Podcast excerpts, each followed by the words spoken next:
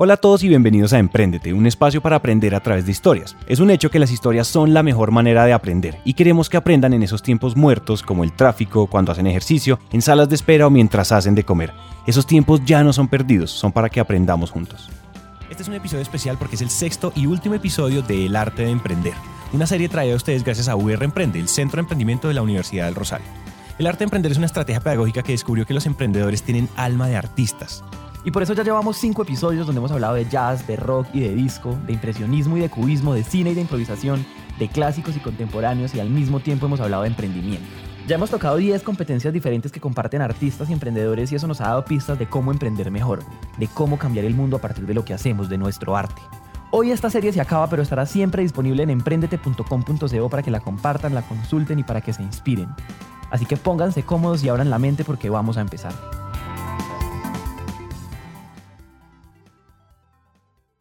Una de las cosas que queremos cuando emprendemos es solucionar problemas a gran escala, es diseñar y lanzar empresas de largo alcance. En pocas palabras, hacer negocios globales. La cosa es que creemos que para hacerlo tenemos que diseñar desde cero algo así de grande, y aunque hay casos donde esas cosas pasan, no siempre es así.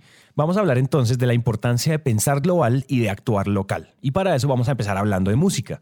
Quisiéramos pedirles que escuchen dos maravillosas piezas de salsa.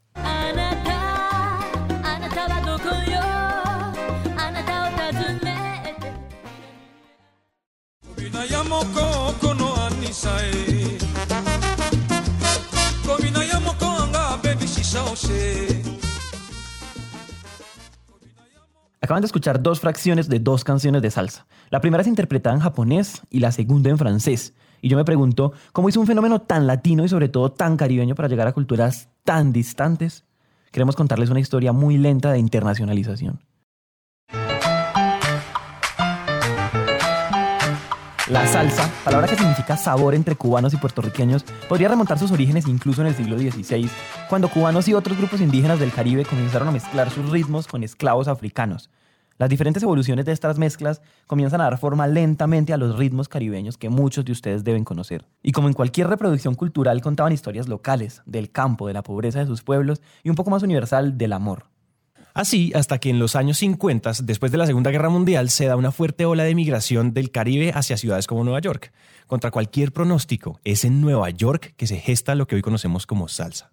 Quien nos habla es César Colón Montijo, quien ha investigado la salsa toda la vida. Es que la salsa no es un género musical. La salsa es una etiqueta que creó la industria del disco, donde conviven diferentes géneros musicales.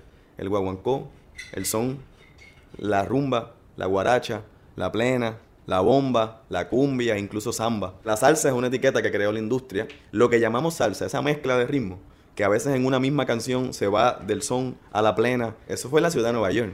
Lo que se llamó salsa, esos ritmos cubanos que los puertorriqueños tocaron de una manera diferente en Nueva York, hicieron letras sobre la vida urbana y no sobre el campo, como era el son en Cuba y se arreglaron de manera más agresiva y eso es lo que se llamó salsa. Así es, fue en Nueva York que la identidad de una nueva generación de ritmos afrocubanos y tropicales se empiezan como a cristalizar en lo que conocemos como salsa.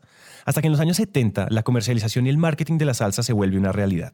Es gracias a este proceso que la salsa es exportada, no solamente al mercado europeo en países como Francia, Italia, España o Inglaterra, sino también a África y hasta Japón. Todo este proceso fue necesario para hacer de estos ritmos latinos caribeños locales un fenómeno global.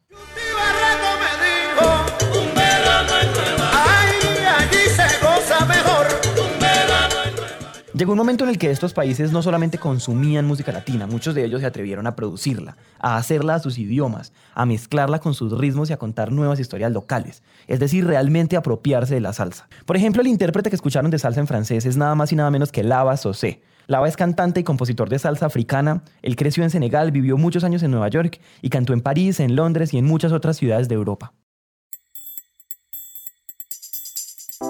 Esta internacionalización de la salsa no fue intencionada, pero nos ayuda a entender algo muy importante que se sale del mundo mismo de la música.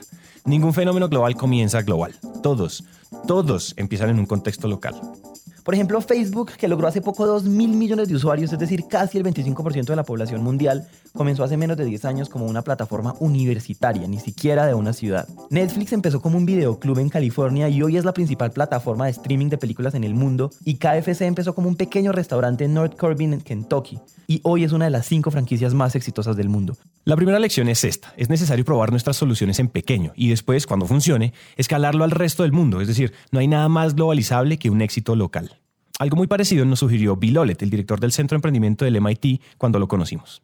If I'm starting a company in, in, in Colombia, Colombia is just the beginning, and then I should be thinking about the broader Pacific Pacific Rim. What am I going to do with Chile? What am I going to do with Mexico? What am I going to do with Peru? And then how do I move beyond that?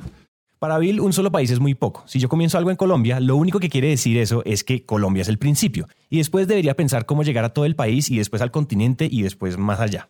Ese es uno de los principales principios de las incubadoras de empresas. Debemos actuar localmente atrayendo aliados locales, pero siempre pensando en construir productos o servicios globales. Definitivamente no hubiera sido posible hacer de la salsa lo que es hoy sin un proceso previo de incubación, sin un tiempo para que primero sea un fenómeno en el Caribe y después en esos barrios neoyorquinos y después, solo después en el mundo entero.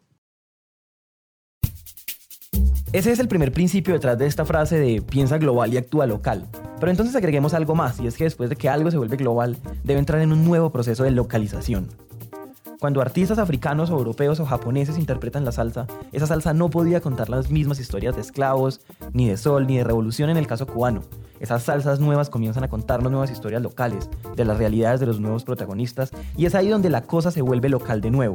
Así como pasa con la música, tiene que pasar con los negocios. Sí, McDonald's pasó de ser un kiosco de perros calientes en California a tener 33 mil franquicias en todo el mundo. Pero en ese proceso de hacerse globales fue necesario ajustar algunos de sus productos a culturas locales. Por eso encontramos productos como la McLangosta en Canadá, hamburguesa con salsa criolla en Colombia y McCurry en India. Como pueden ver, comenzamos local, después nos globalizamos y en ese proceso de globalizarnos volvemos a actuar local. Eso resume la importancia de los contextos en donde emprendemos y aunque parece sencillo, la impaciencia nos hace olvidarlo.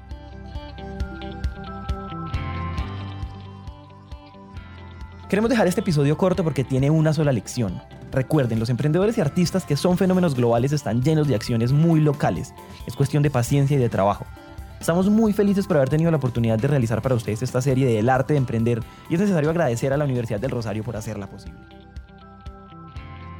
Hasta aquí llega esta historia y nos encanta que hayan llegado hasta el final, porque una persona comprometida con su éxito es una persona comprometida con su educación. Emprendete es una comunidad donde nunca dejamos de aprender y este tiempo que acaban de invertir es un paso más para que su educación se convierta en un hábito. Y recuerden que de cada mil personas que nos escriben nos tomamos un café o hacemos una llamada con por lo menos 100 de ellas, así que dejen la pena y escríbanos por WhatsApp.